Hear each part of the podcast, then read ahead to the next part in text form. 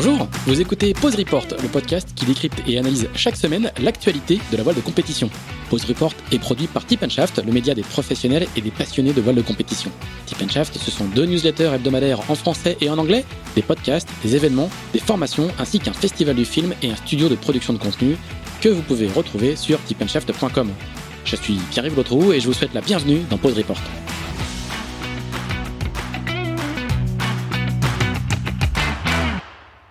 Bonjour et bienvenue dans ce 52e épisode de Pause Report, le podcast de Tip qui explique, décortique, décrypte et analyse l'actualité de la voile de compétition sous toutes ses coutures en compagnie des meilleurs experts. Nous sommes le mardi 7 décembre, il est 9h36 exactement, toujours pas de Pierre-Yves Lotrou à mes côtés aujourd'hui puisqu'il est en train d'enregistrer un nouvel épisode d'Into the Wind et nous allons parler aujourd'hui du marin de l'année 2021 dont le nom a été dévoilé lundi soir lors de la soirée des champions organisée par la Fédération française de voile à l'Olympia. Et quoi de mieux pour en parler que de recevoir le lauréat lui-même, Yannick Bestaven, qui est toujours à Paris en attendant de retrouver ses pénates de La Rochelle. Salut Yannick, est-ce que tu me reçois bien? Oui, bonjour, tout va bien. Notre deuxième invité est également à Paris. Il est lui dans le 15e arrondissement précisément où se situe le siège de la Fédération française de voile dont il est le président depuis mars dernier. Bonjour Jean-Luc Denéchaud, est-ce que vous nous recevez bien? Très bien et bonjour à vous deux. Bon, ben justement, nous allons peut-être commencer par, par vous Jean-Luc. Euh, donc l'élection du marin de l'année a eu lieu hier à Paris. Euh, est-ce que vous pouvez nous rappeler comment fonctionne un peu cette élection, comment sont désignés les nominés et qui votent exactement pour ce titre de marin de l'année euh, toujours très couru? Oui, bah écoutez, il y a d'abord une commission qui se réunit au sein de la fédération pour établir une liste. Et puis après, à partir de cette liste, il y a un jury qui est composé euh, à la fois de, de journalistes, de sportifs, et euh, d'institutionnel, avec à chaque fois, enfin chaque année, un nouveau euh, président du, du, jury, et puis aussi le vote du public qui est intégré euh, lors de cette session de, de décision du, du, jury. Voilà, qui s'est donc euh, tenu hier à l'heure du déjeuner, où il y a eu un, un, travail de fait sous la direction de, de Guirec Soudé, qui était le président du jury. Pourquoi le choix de, de Guirec Soudé? Bah, Guirec Soudé, euh, ce qui me ce qui me plaisait, c'était, euh, vous savez, la la voile, c'est c'est toute la voile, c'est aussi euh, l'aventure, la performance. Et euh, bah, Guirec euh, amenait euh, une vision un petit peu décalée puisque bon il a été évidemment euh, célèbre bon pour son tour du monde avec sa poule Monique et puis son aller-retour à travers l'Atlantique à la rame. Donc je pense que voilà ça amène aussi une une vision une impulsion à un jury qui est qui est un peu différente. Ouais, Guirec Soudé qui sera d'ailleurs peut-être un, des concurrents de, Yannick sur le prochain Vendée Globe puisqu'en son objectif est et de courir le Vendée Globe 2024. Comment se sont passés ces débats, euh, Jean-Luc, hier? Est-ce que euh, je crois qu'Yannick a été élu euh, J'étais présent, donc je peux le dire aussi. Mais Yannick a été élu dès, le premier tour du scrutin. Est-ce que ça veut dire qu'il y a eu une unanimité ou est-ce que les débats ont été quand même animés? Il y a eu des discussions? Non, comme à chaque jury, il y a, des débats animés parce que c'est toute la difficulté d'élire une personne dans la diversité de la voile française, où on a la chance d'avoir beaucoup de grands champions. Donc il y a, beaucoup de, débats, d'échanges. Euh, c'est toujours euh, très instructif. Mais par contre, oui, euh, Yannick a été choisi dès, dès, le premier tour, donc a eu plus de 50%, puisque c'est le règlement, plus de 50% des voix pour pouvoir être élu marin de l'année au premier tour. Bon, est-ce que pour vous, ce titre de marin de l'année est, est mérité? Vous, vous auriez voté pour lui, même si vous, vous ne votez pas? Ah, bah, en, tant que président, euh, moi je soutiens tous les sportifs, mais euh, je suis évidemment euh, enthousiaste que ce soit Yannick parce que bon bah c'est une performance exceptionnelle qu'il a réalisée et au-delà de la performance, je dirais, euh, à l'instant T, euh, c'est le, le, parcours aussi qui est, qui est intéressant de, de, de, Yannick, et je pense qu'il peut être un exemple euh, pour tous, voileux ou non, qui est comme pour tous dans la vie fait de, bah, de petites réussites, puis d'échecs, et puis enfin d'un triomphe. Voilà, donc en cela, je trouve que le titre cette année de marin de l'année pour Yannick Bestaven est évidemment amplement mérité. Yannick, euh, tu as vécu, je crois, une, une folle journée hier, hein, parce que avant de, de, de, monter sur la scène de l'Olympia et de recevoir ce, ce, titre de marin de l'année, tu es passé non loin de là par, par l'Elysée. Raconte-nous un petit peu cette, cette journée un peu particulière pour toi. Oui, oui c'est vrai que C'était une grande journée. Ce 6 décembre, je m'en rappellerai parce que c'était une journée euh, chargée haute en émotions. Bah, D'abord l'Élysée avec la, la remise de, de, la Légion d'honneur avec Jean Le Cam. Un discours euh, de notre président de la République qui m'a énormément touché. Et puis derrière, on a enchaîné sur la, la cérémonie de, de marin de l'année euh, avec tous ces champions et se retrouver sur scène avec euh, tous ces, ces, jeunes champions et, et ce que je disais, bah, c'était une victoire euh, commune, c'est une victoire de la voile. Moi, je suis très content, euh, bien sûr, qu'on parle de de mon Vendée Globe, qu'on parle de moi, qu'on parle de Maître Coq, mais je suis surtout content qu'on parle de de la voile en général et euh, et voilà, ça me fait très très plaisir de représenter tout ça. Ouais, justement, bah, parle-nous un peu de, de, ta, de ta visite à l'Élysée. C'était impressionnant. Et quels, quels ont été un peu les, les, les mots du président Macron euh, quand il t'a remis avec Jean euh, cet insigne du, de chevalier de la Légion d'honneur? Oui, c'était impressionnant. C'est toujours impressionnant de rentrer à l'Élysée et de voir notre président euh, me parler de la voile. Ça, on voit que c'est une personne déjà à titre personnel qui s'intéresse beaucoup à la course au large, beaucoup à la voile. Euh, il a eu des mots justes. Il a retracé ma carrière depuis mon, mon, plus jeune âge, depuis la Mini Transat. Il a même cité le, le, le nom de, de, mes bateaux lorsqu'avec Ali on, on partait sur Mini Transat, euh, Diabolo et Satanas. Il y a eu beaucoup de clins d'œil, il y a eu beaucoup de, de, de convivialité. C'était vraiment un, un, moment fort en émotion et comme j'ai dit euh, hier, euh, le Cap Horn était une, une, énorme émotion, mais le discours du président l'a été également. Ouais. Ouais, c'est une fierté pour toi de, de recevoir cette, cette insigne de, de l'État? Oui, bien sûr que c'est une fierté. Euh, alors c'est sûr qu'on peut, au début, il y avoir des débats sur la, Légion d'honneur, ce qu'elle représentait, mais euh, lorsqu'on m'a dit, ben, Yannick, euh, on, on, te donne la Légion d'honneur parce que tu as, tu as une carrière exemplaire, tu es un exemple pour pour plein de gens, pour plein de personnes, pour plein de jeunes. Euh, là, j'ai vraiment compris le, le, sens de de la de la remise de, de, de cette Légion et, et ça me fait énormément plaisir que euh, que, que, le travail de mon équipe, euh, de moi, de mon équipe, que ce travail-là soit, soit récompensé et que euh, au plus haut sommet de l'État, le président de la République euh, nous mette à l'honneur. Jean-Luc, comment vous vous accueillez un peu cette distinction hein? On rappelle que Jean aussi a été fait chevalier de la Légion d'honneur pour son sauvetage de Kevin. Comment vous vous accueillez un peu cette distinction pour la, la voile française? Ben, je pense que c'est un grand honneur pour la voile française. J'ai eu la chance d'être présent aussi et euh, je, je, confirme ce qu'a dit euh, Yannick, euh, tout l'intérêt et la et la connaissance et l'empathie qu'a mis le président dans dans la description à la fois des des, des carrières de de Yannick et, et, de Jean. Et évidemment, ça permet de de mettre aussi les valeurs de la voile en exergue.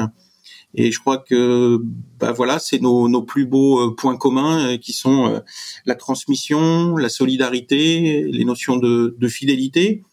Euh, voilà, donc ça c'est une reconnaissance euh, pour notre sport euh, grâce à des personnes emblématiques comme Yannick Bestaven et Jean Le Cam.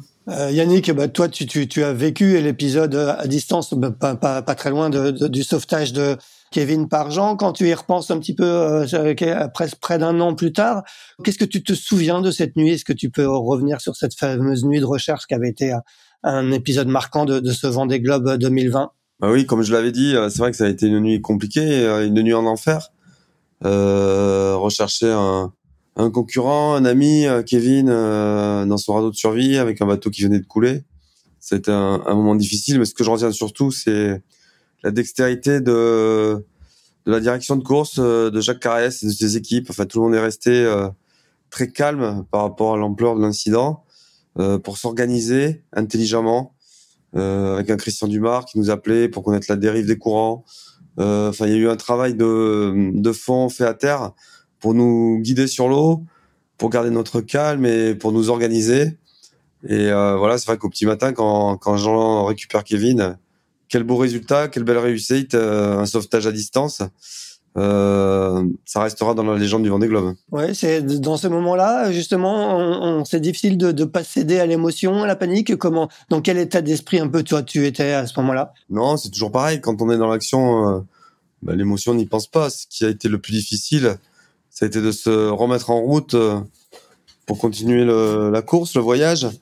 Et, euh, et c'est vrai que ça a été les, les, les, lendemains ont été difficiles parce que avec la fatigue, le froid, euh, on repense à, à l'accident, on, on, réalise ce qui vient de se passer. Et comme je le disais, c'est c'est la, première fois que je me suis vraiment rendu compte que bah, le Vendée Globe était quand même une course engagée et que voilà, il nous restait un, un demi-tour du monde à terminer.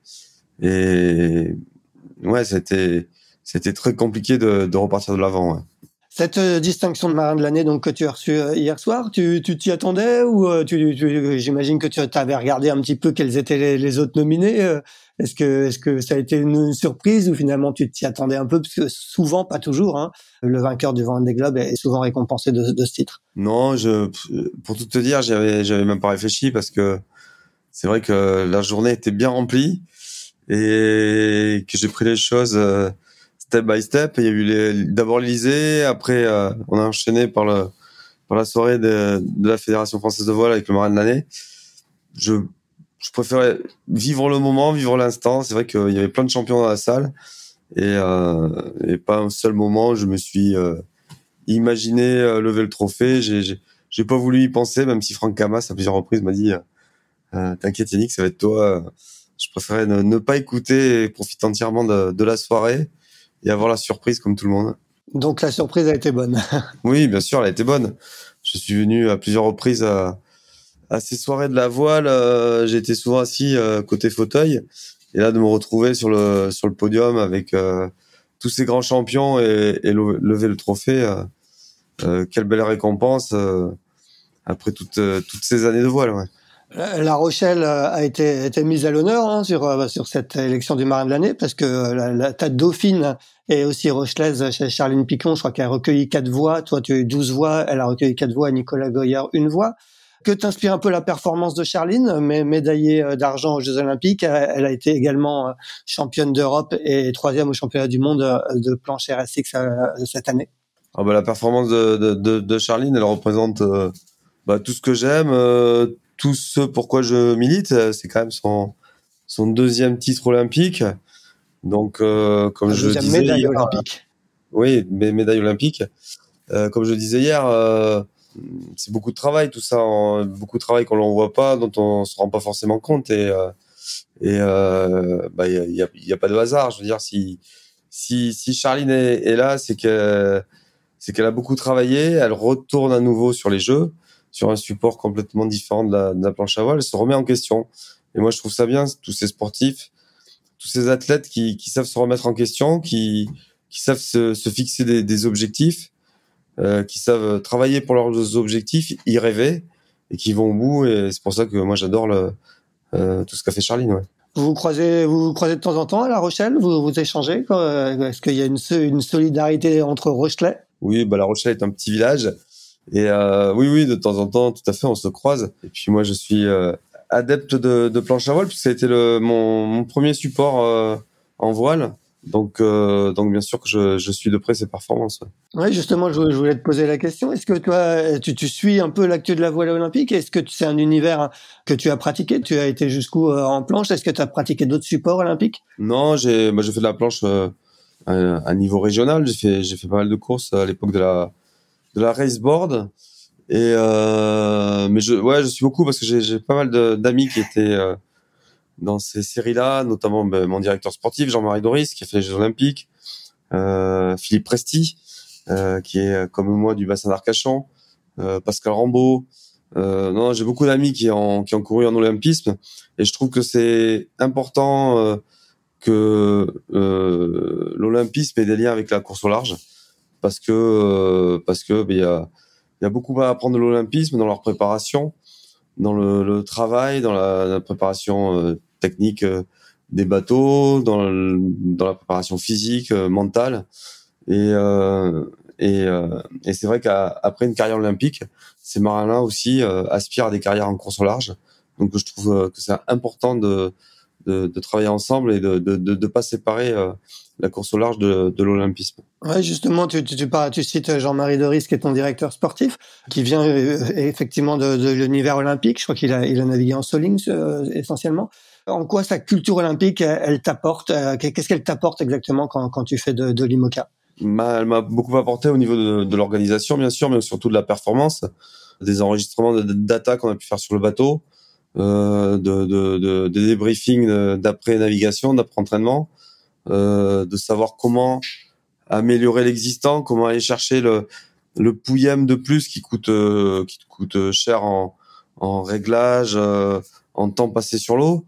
Donc tout ce travail-là m'a beaucoup apporté et, et c'est pour ça que j'étais heureux d'avoir Jean-Marie à côté de moi pour ça, qui est un, un ami que je connais par cœur, mais qui a su euh, un peu avoir cet œil euh, euh, critique sur la performance, quoi. Et, je pense que c'est important dans, notre sport. Jean-Luc, pour rester sur, le sujet de la voile olympique, la, France est revenue de Tokyo avec trois médailles, hein, l'argent pour Charline Picon et Thomas Goyard en planche RSX et le bronze pour Camille Lecointre et Aloïse Returnaz en, en 470.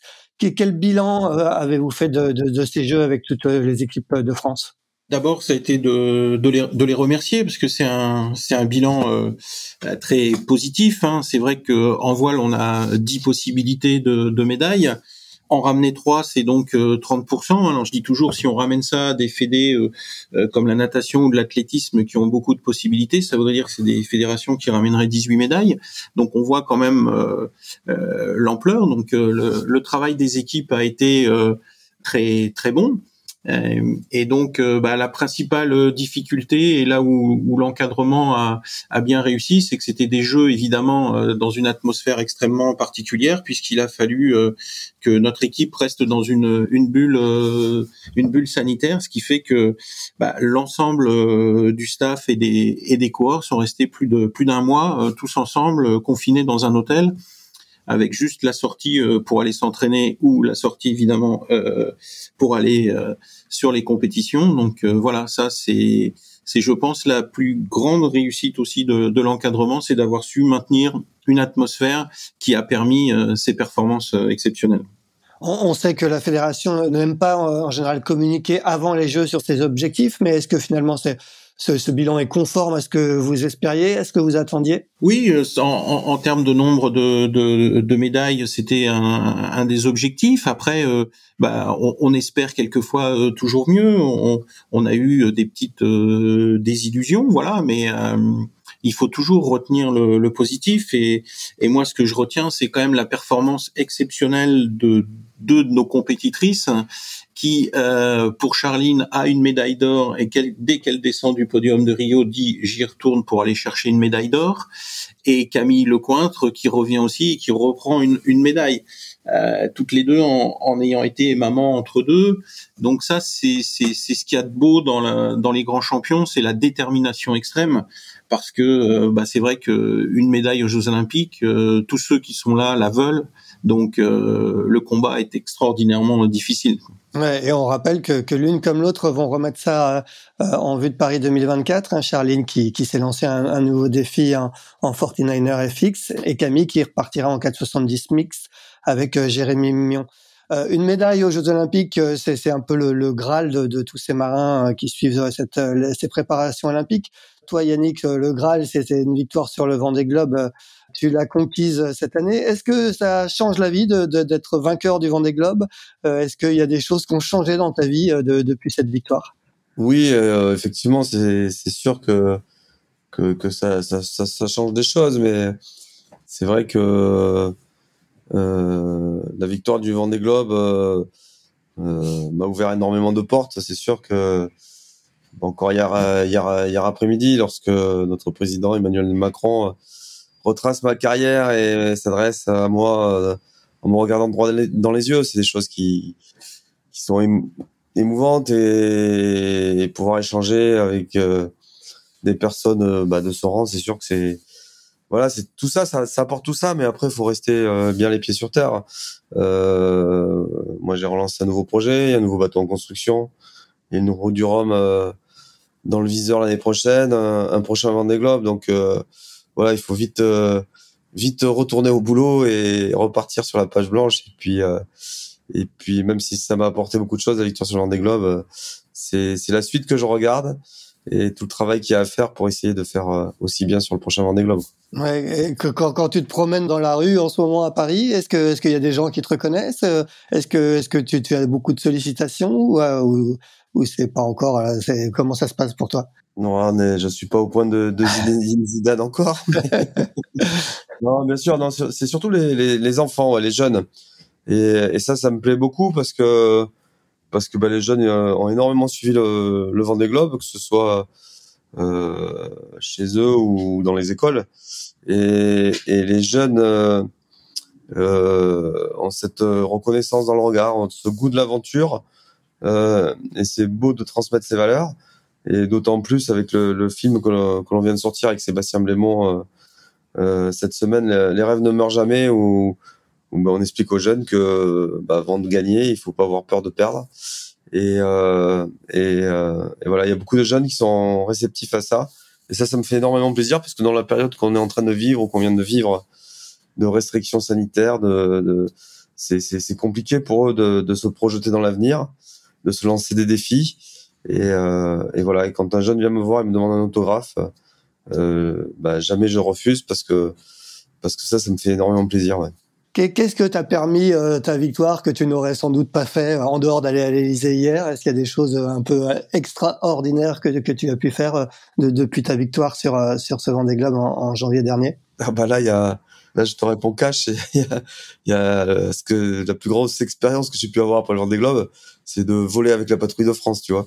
Ça, c'est un truc euh, euh, dont je me rappellerai toute ma vie avec euh, avec ces huit pilotes euh, qui sont aussi des sportifs de haut niveau, qui tous les jours s'entraînent, qui volent à 2-3 mètres les uns des autres euh, sur des sur des avions de chasse, sur des Alpha Jet, ouais, de voler avec eux, de d'échanger avec eux, et puis à mon tour d'avoir pu les amener sur sur un IMOCA voler sur les foils.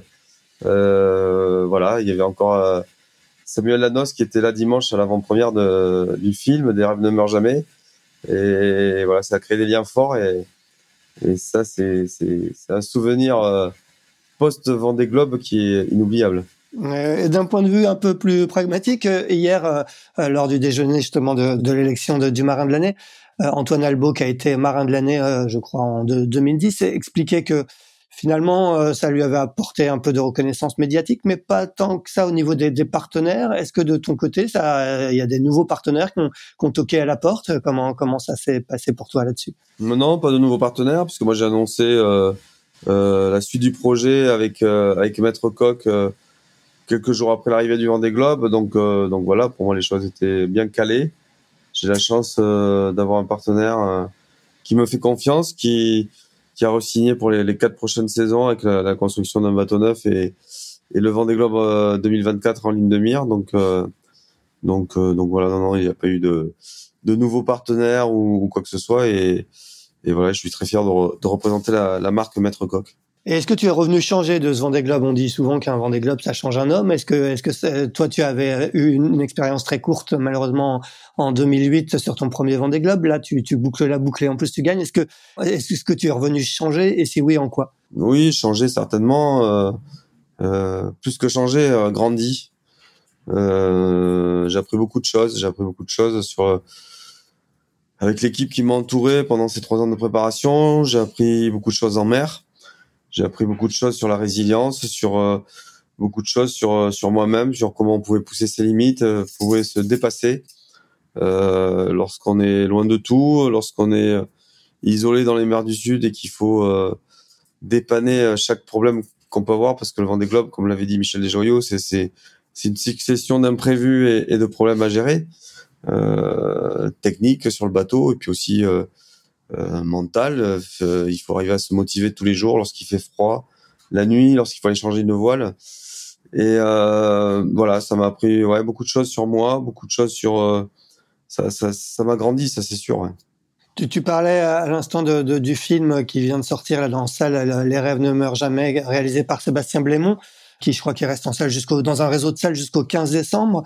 Je crois que ton Vendée Globe est, est le fil rouge de, ce film. Euh, tu l'as présenté dimanche à La Rochelle. De, quoi s'agit-il exactement? C'est quoi un peu le, pitch du film? Et en quoi tu interviens dedans? Bah, Tout est dans le titre, hein, Les rêves ne meurent jamais. Euh, en fait, euh, ce que j'explique au travers de, de mon Vendée Globe et puis surtout ce qu'expliquent les, les, autres personnes qui interviennent, il y a des acteurs, il y a des sportifs, il y a Thomas Pesquet, l'astronaute, Daniel Auteuil, euh, Bichente Philippe Croison qui a eu un accident, qui s'est électrocuté, qui euh, après l'ablation de, de, de, de, ses bras, de ses membres, avait traversé la, la Manche à la nage. bah, tous on a tous le même discours en fait. On, se retrouve tous là-dessus quoi. Daniel Auteuil explique que bah, bah, il il a dû se faire virer de trois écoles de, théâtre avant de devenir ce qu'il est devenu. Euh, Michel Lizarazu avant de lever la, la Coupe du Monde de, de football. Euh, euh, ses entraîneurs à l'époque disaient qu'il était trop petit, euh, pas assez fort. C'est vraiment ça le message euh, dans le film, c'est que ce qu'on veut dire, c'est que malgré tout ce qu'on peut entendre, t'es pas assez fort, t'es pas assez grande, t'y arriveras jamais, c'est trop dangereux euh, de, de, de, croire en, en, en, ses rêves et d'être opportuniste et de, et de tout faire pour, euh, pour aboutir, pour s'accomplir. Et euh, voilà, c'est un, un, message qu'on qu'on voulait passer. Moi, c'est vrai que le, sujet du film me plaît beaucoup parce qu'il ne parle pas que de voile. Il parle de, de, de, de comment, comment s'accomplir, que ce soit en voile, moi pour le vent des globes, mais que ce soit dans la vie de tous les jours. Il y a, il y a pas de petits rêves, quoi. Il y a, il y a tout, tout, tous les rêves sont, sont importants et nous permettent d'avancer. Et, et, toi, ce, ce, rêve finalement devant des globes, il, il, est, il remonte à, à, très longtemps ou il est venu petit à petit? Oui, il est venu petit à petit. C'est vrai que le, le Vendée Globe me côtoie depuis longtemps puisque le premier vainqueur était comme moi Aquitain, Tito Lamazou. Donc c'est vrai que j'avais suivi de près à l'époque. Euh, j'étais tout jeune, mais ce premier tour du monde euh, qui était euh, exceptionnel. Il, les, les, les, les, quelques marins qui étaient au départ euh, partaient à l'aventure, ne savaient pas vraiment où ils partaient. Ouais, c'était des, des, des, des, ils ont ouvert la route, quoi. C'était, ils ont défriché euh, euh, ce concept de, de, de, faire le tour du monde en solitaire à la voile, sans escale. Euh, voilà, je me rappelle avoir quitté mon travail pour euh, être à l'arrivée de Christophe Auguin derrière mon poste de télévision. J'ai eu la chance de côtoyer de près pendant de longues années Yves Parlier, l'extraterrestre, qui, qui, est, qui, est, qui est le seul marin qui était capable de, de de reconstruire un mât après un dématage euh, et de repartir pour terminer son tour du monde. Donc je me suis nourri de ça. Ça a toujours été des, des exemples pour moi et euh, euh, déjà d'être au départ, de finir le tour du monde était pour moi une belle victoire. Alors de le gagner en plus, bon voilà c'est c'est fort, mais c'est vrai que je me suis nourri de tous ces marins qui ont fait la, légende de la voile. Euh, Jean-Luc, ce Vendée Globe 2020-2021 était exceptionnel de par son scénario, euh, de par sa résonance médiatique. Hein, ça a été le, plus suivi de l'histoire. Est-ce que euh, à la Fédération française de voile, on perçoit un peu les, les effets Vendée Globe Est-ce que au niveau, je sais pas, du nombre de licenciés, de, de l'intérêt pour la voile, vous, sentez des choses bouger après un Vendée Globe ou, ou ça se passe pas comme ça? Oui, euh, après un Vendée Globe, on, on a des, effets et je crois que Yannick en, en parlait sur la, connaissance euh, des jeunes qui suivent le Vendée Globe et notamment au niveau de la Fédération française de voile, on a euh, un, projet qui est donné à l'ensemble des écoles, notamment dans le primaire mais aussi dans, le secondaire. On offre la possibilité à, à une école, un instituteur et donc à une classe d'avoir son propre bateau donc il y a 3000 euh, classes qui ont participé au, au Vendée Globe. Alors évidemment c'est un programme pédagogique euh, pour l'enseignant parce que bah, il peut parler de tous les sujets grâce à la voile et grâce au Vendée Globe, que ce soit euh, bien évidemment la géographie, l'histoire, les mathématiques, voilà, et puis de voir la progression et, et les enfants se mobilisent pour faire avancer le bateau le mieux possible. On leur offre d'ailleurs chaque jour euh, par mail l'envoi d'un routage, euh, euh, des informations météo pour qu'ils puissent s'investir totalement. Et à l'issue de, de, ce Vendée Globe, il y avait plus de 3000 classes qui avaient participé. Et j'ai souhaité faire un mailing à l'ensemble des, des enseignants qui avaient euh, suivi ça avec leur classe pour leur dire bah, écoutez vous avez a priori euh, pris pris du plaisir et de l'intérêt à suivre ce Vendée Globe. Euh, que diriez-vous de faire une session de, de voile scolaire? Et donc on, sur les 3000 on a eu plus de 300 écoles qui ont demandé à se renseigner pour pouvoir aller faire de la voile scolaire. Donc passer du, du virtuel au réel. Donc voilà, c'est un, un, très bon exemple et, et c'est absolument ce qu'a dit Yannick, c'est et grâce aux jeunes, on, euh, ils découvrent à travers euh, cet exploit euh, un sport. Et du coup, ça, génère des. Vous pensez que ça a un impact direct sur, sur le, nombre de licences, par exemple, sur le développement de la fédération? Oh, oui, ça, ça a un impact. Alors euh, évidemment, ceux qui vont faire de la voile scolaire n'iront pas tous en club, mais un, certain nombre vont, vont s'y habituer, et puis euh, d'autres peut-être, euh, parce qu'on est aussi un, un sport à maturité, se rappelleront qu'ils avaient pris du plaisir quand ils étaient à l'école, et, et peut-être 10 ans, 15 ans plus tard reviendront pratiquer. Donc, euh, on a un, grand besoin. Et, ce que disait le président lors de la remise de la Légion d'honneur à Yannick Bestaven, c'est qu'on est le deuxième territoire euh, maritime au monde et que malheureusement, on, tourne un petit peu trop le, dos à la maritimité. Donc, euh, bah, des, grandes épreuves comme ça participent justement à, faire connaître notre notre terrain de jeu. Yannick, pour revenir sur, sur ce Vendée Globe, je regardais hier soir la, version longue euh, du, du, film du Vendée Globe intitulé Des vagues d'émotions, la signée euh, Christophe Duchiron. Euh, on voit notamment des, images assez saisissantes de, Thomas Ruyant au bord des larmes, euh, tant il souffre pour son bateau qui, qui, tape dans les mers du Sud. On voit aussi Stéphane Lodiraison qui est au bout du rouleau dans, dans 50-60 nœuds, lui aussi en larmes. Est-ce que toi, tu as connu ces, ces, moments de détresse sur le Vendée Globe? Tu as beaucoup pleuré? Le Vendée Globe, chaque jour est un ascenseur émotionnel on peut passer euh, d'une grande joie à une grande détresse et ça plusieurs fois dans la journée. Et, euh, et c'est vrai que c'est en ça que c'est fort. C'est bah, lorsqu'on est seul, fatigué depuis euh, plusieurs jours, plusieurs mois, à faire avancer son bateau. Euh, euh, lorsqu'on se filme, lorsqu'on envoie nos images à terre, on est sans filtre, on, on, on, filme la, vraie vie et les émotions qu'on qu'on peut ressentir à, à, bord de nos bateaux. Ouais et notamment de, ton côté, il y a une très forte émotion. C'est ce fameux moment où, on te voit hurler euh, Cap Horn. C'était c'était une telle délivrance. C'était comment c'est un moment qui restera, j'imagine, très marquant pour toi? Oui, très marquant. Bien sûr que c'était une délivrance parce que j'ai pris beaucoup de plaisir euh, à découvrir, à naviguer dans les mers du Sud. Mais c'est vrai que les, les, derniers jours avant le Cap Horn ont été très compliqués. Euh, il y avait une dépression très creuse euh, à traverser pour essayer de passer le Cap Horn en tête. Et euh, c'était bah, c'était engagé, hein, 70 nœuds, 10 mètres de creux par moment. Je suis passé très très au sud du, du Cap Horn pour éviter la, la, la remontée des fonds et, les vagues scélérates. Et, et c'est vrai que bah, voilà, de passer le Cap Horn, euh, c'était la fin des mers du Sud.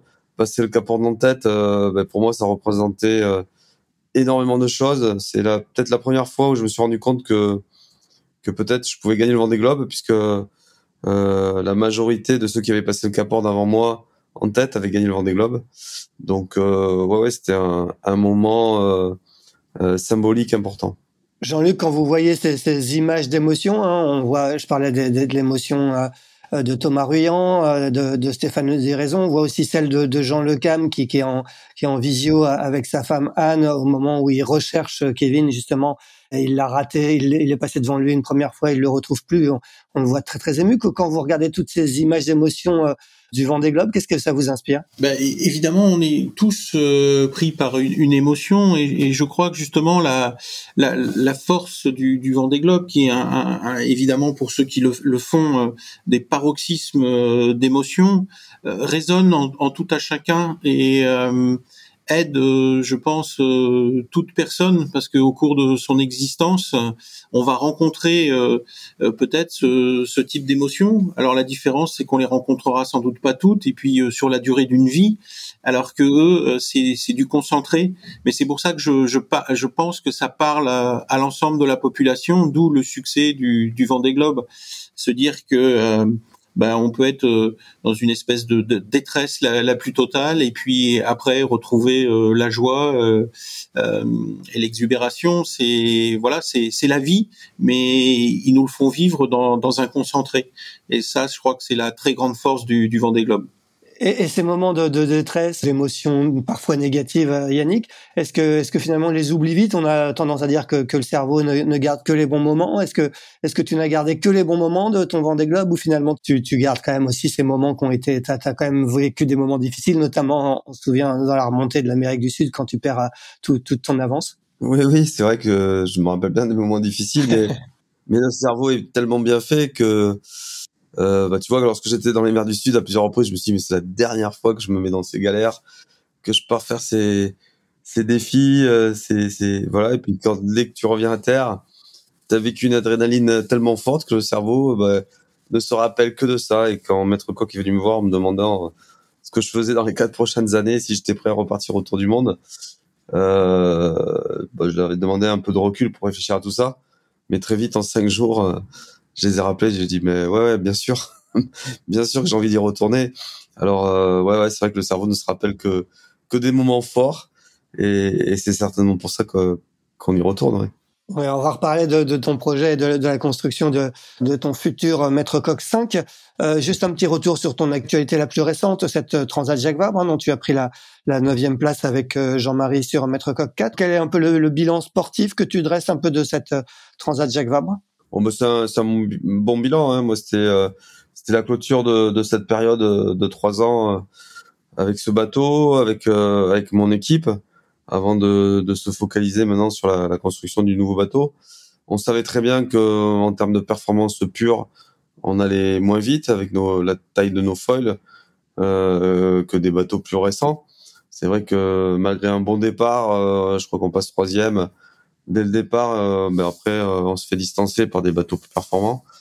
Donc euh, il y a eu plusieurs niveaux de compétition. Nous, on a couru beaucoup avec des des des, des des Romain Atanasio, des Prismian avec Juan Carlo Pedote, avec des bateaux de notre génération. Donc il y a eu un match dans le match. Et et pour le reste, c'est vrai que c'était difficile d'envisager les, les, les premières places et que et que la course s'est jouée très vite parce que dès la sortie de la Manche, les grands foilers étaient déjà loin devant. Donc euh, donc voilà, mais c'est c'est toujours intéressant hein, de, de, de, d'apprentissage, d'expérience et, et surtout, euh, nous on avait la, la, conviction de travailler pour la suite. Ouais, ouais. Le, bateau est en train de, remonter l'Atlantique. Hein. Je crois que Jean-Marie est à bord avec euh, Damien Seguin qui va reprendre le bateau. Est-ce qu'au moment de, quitter ton, maître coq euh, sur le ponton à, Fort-de-France, il, y, a eu un petit moment d'émotion hein, parce que euh, il t'a apporté quand même une victoire sur, le Vendée Globe? Oui, euh, surtout la, dernière nuit avant la Jacques Vabre. C'est vrai que c'était une belle nuit étoilée et j'ai pris le temps de, faire le tour du propriétaire. Je vais le dire, mais j'ai, oui, j'ai pris le temps de, d'embrasser le mât et de dire merci. Merci de mon bateau, de tout ce que tu m'as donné. Merci de, de, tous ces moments forts qu'on a vécu ensemble. Euh, c'est vrai, je pense que c'est comme un, un, cavalier qui quitte son cheval. nos bateaux, euh, on leur donne une âme et on échange tellement, on parle tellement seul quand on est seul avec eux. Euh, ouais, bien sûr que que de quitter ce, ce, ce, ce bateau, euh, c'était plein d'émotions, mais je suis hyper heureux parce que je sais qu'il va avoir un bel avenir avec un grand marin qui est Damien Seguin, euh, qui bah, pendant tout le tour du monde, il était pas loin derrière moi, et euh, je sais qu'il va y avoir encore euh, plein de beaux résultats avec ce bateau. Euh, avec Damien Seguin en commande. Parlons bah, du coup maintenant du, du prochain Maître Coq. Euh, donc c'est un, un, plan verdier euh, dans les moules de, de Eleven Saur Racing 2, le bateau sur lequel étaient euh, Pascal Bidégori et Charlie Wright sur la Transat Jacques Vabre. Où en est aujourd'hui le, le, bateau Où euh, il est construit chez CDK, c'est ça? Oui, chez CDK qui a une, une grande expérience de, de, la construction de ces bateaux. nous, c'est vrai qu'on a fait ce choix. Bah, moi, je connais Guillaume Verdier depuis très longtemps.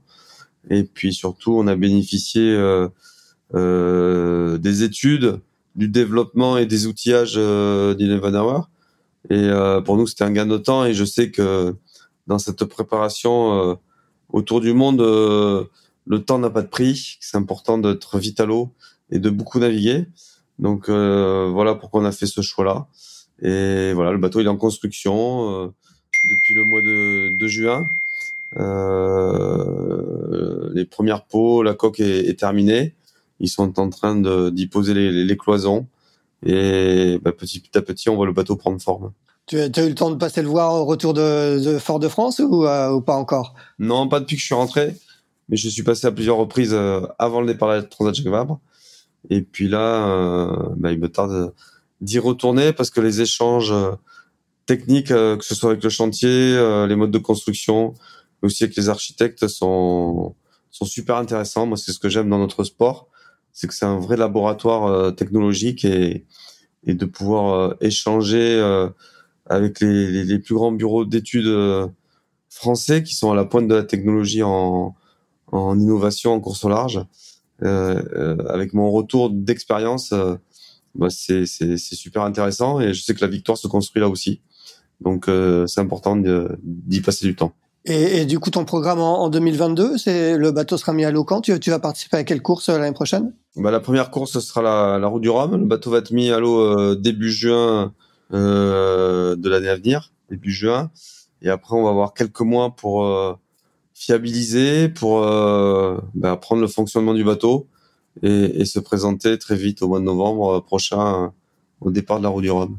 On imagine que tu as eu euh, une attention un peu particulière justement du coup sur les performances de Pascal et de Charlie sur la Jacques Vabre. Est-ce que tu, as beaucoup regardé les, performances du bateau et est-ce que tu as eu le temps de, débriefer un petit peu avec eux à leur, à leur arrivée à Fort-de-France? Euh, Oui, oui, bien sûr, bien sûr que j'ai regardé de près. Et comme j'avais dit à Pascal avant le départ, euh, euh bah, c'était mes favoris. J'aurais bien voulu qu'ils gagnent la Jacques Vabre. C'était bon signe pour, pour, moi pour la suite. Mais non, non, ce que j'ai pu observer, c'est que bah, le bateau avait avait un très fort potentiel. Euh, on l'a vu à certains moments euh, euh, avoir plusieurs nœuds de vitesse de différence sur des sur des Thomas ou des Charlie Dalin ou des, des Jérémy Bayou. donc je pense que le bateau a un fort potentiel. Après, je pense que c'est un bateau très pointu euh, et qu'il va falloir apprendre à s'en servir euh, parce qu'en course au large pour gagner, le plus important, c'est la vitesse moyenne. D'accord. Et, la vitesse moyenne, là, on a vu qu'il avait des, des, pointes de vitesse très intéressantes. Après, il a eu, il a eu des problèmes techniques sans doute liés à sa jeunesse. Et, sur ce bateau, tu as l'impression que cette vitesse moyenne, elle est, elle est, elle est très élevée. Ah oui, elles sont élevées. On le voit bien sur les, sur les, sur les grands foils, parce que malgré le peu de vent, je crois que bah, Thomas a, a, fait la Jacques Vabre à, plus de 15 nœuds de moyenne, ce qui sont des, des très bonnes moyennes hein, déjà. Donc, euh, donc euh, oui, ils ont fait des journées à, à plus de 20 nœuds, 21, 24 nœuds euh, de moyenne. Donc, euh, donc oui, on a, on n'arrête pas de monter le curseur.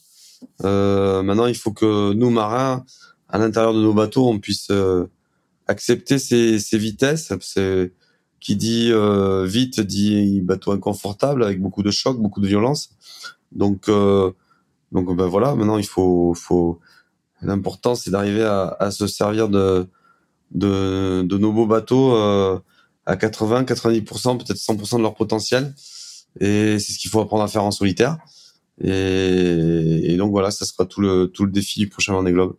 Jean-Luc, le, le, défi de, de, un des défis de la Fédération française de voile, c'est maintenant Paris 2024. Hein, c'est dans, dans moins de trois ans maintenant. Est-ce que aujourd'hui, euh, cette nouvelle Olympiade euh, qui, qui, arrive plus tard parce que à cause du report d'un an des, Jeux de Tokyo est, est, véritablement lancée? Où en est la Fédération française de voile par rapport à cette échéance qui qui est particulièrement importante? Oui, ben, dès le retour euh, de Tokyo, il y a évidemment euh, le débriefing qui a été euh, mis en place. Et là, ben, on, est reparti tout de suite. Les entraînements, évidemment, ne se sont pas arrêtés. et là, ben, c'est les, les dernières petites mises au point pour repartir dès le début d'année euh, avec euh, bah, à la fois les, les, nouveaux entraîneurs sur, sur chaque série, etc. Voilà. Mais euh, il, il, a été décidé dès le retour de Tokyo de évidemment pas perdre de temps puisqu'on est dans une Olympiade raccourcie, hein, puisqu'il y aura guère que deux ans et demi en fait. Et il y a tout de suite les les sélections qui vont arriver rapidement. Donc voilà, la, la, direction technique et, et, et, surtout le directeur de l'équipe de France, Philippe Mourniac, a tout de suite euh, remis l'ensemble de son équipe euh, sur les rails et avec les objectifs euh, pour pour 2024. Oui, il y a eu des changements justement au niveau de l'encadrement. Est-ce qu'aujourd'hui on connaît à peu près tous les potentiels acteurs de, ces Jeux Olympiques au niveau des équipages? Est-ce que, est-ce que vous, vous, avez identifié tous ceux qui vont qui vont se battre parce qu'il faut d'abord conquérir la, sélection interne en, France? Est-ce que, est-ce que vous, vous connaissez tous les prétendants aux Jeux de Paris 2024 alors, euh, bah, Philippe Mourniac, dans la dans la construction de, de son équipe, a bien sûr euh, évidemment la, la, connaissance avec euh, Loïc Billon aussi, qui est qui est, qui est chargé de la de la relève et, des jeunes. Donc, on a le, le, potentiel de évidemment nombre de champions qui sont déjà allés au jeu et qui ont annoncé qu'ils repartaient. Hein. On citait évidemment Charline qui part en, en 49er et avec Sarah Steyer.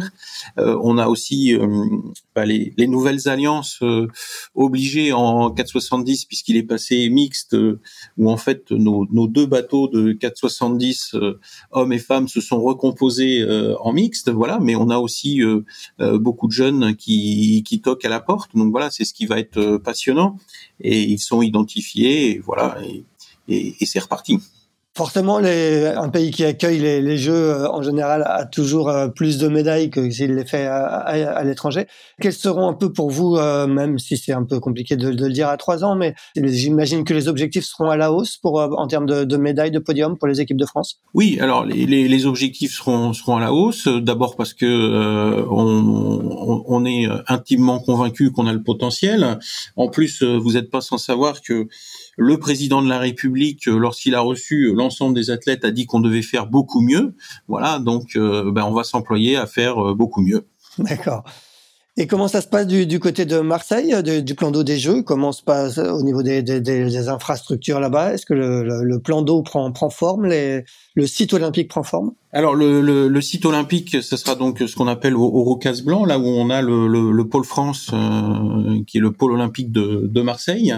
Bah, écoutez, euh, les travaux devraient euh, commencer normalement euh, assez rapidement puisqu'on a été obligé donc de déménager l'ensemble du pôle France et donc de réinstaller euh, un pôle euh, provisoire. Voilà, donc on, on, est prêt dans nos locaux provisoires et puis ben maintenant c'est à la Solidéo et aux ensembles des, des intervenants de de livrer le bâti et la marina pour les Jeux Olympiques. D'accord. Et les équipes de France sont, sont déjà basées là-bas, du coup? Elles s'entraînent là-bas ou, ou, comment ça se passe exactement? Alors euh, oui, il y a évidemment euh, un programme euh, d'entraînement et de regroupement sur sur Marseille. bon, comme chaque Olympiade, évidemment, il faut aller naviguer beaucoup sur le plan d'eau des Jeux. Nous, on a la chance que le plan d'eau, évidemment, soit chez nous. Donc, il y aura des gros volumes d'entraînement sur Marseille. Un certain nombre de compétiteurs ont, déjà choisi d'ailleurs de, déménager dans la cité phocéenne pour être au plus près de leur lieu d'entraînement mais d'autres vont continuer euh, dans leur pôle. Mais par contre, il y aura des, des regroupements euh, réguliers et surtout le souhait de la, la, direction technique nationale en accord avec euh, le directeur de l'équipe de France, donc Guillaume Kellino en tant que DTN et, Philippe Monniac en tant que directeur de l'équipe de France, veulent profiter de ça pour associer la relève et pouvoir faire naviguer avec les meilleurs de l'équipe de France. Donc pour que on prépare déjà Los Angeles et, et Brisbane, donc de 2028. Très bien. Et les échéances de, les grandes échéances en 2022, là, quels sont les, les prochains grands rendez-vous pour, pour la voile olympique? Oh bah, là, on, on va avoir euh, évidemment euh, la, la SOF, hein, qui est euh, pour nous déjà une régate majeure, et nous allons peut-être accueillir aussi une, une étape de, de, la World Cup justement sur le sur le plan d'eau des, des, Jeux, ce qui permettrait ben, un premier étalonnage pour tout le monde vis-à-vis de la concurrence internationale. Très bien. Et toi, Yannick, donc il y aura, pas de navigation avant juin prochain. Est-ce que tu tu as pas prévu d'aller naviguer ailleurs? Tu vas faire une, coupure là? J'imagine que tu as été quand même pas mal sollicité ces, derniers temps. Euh, oui, en, course, euh, il y aura pas de navigation.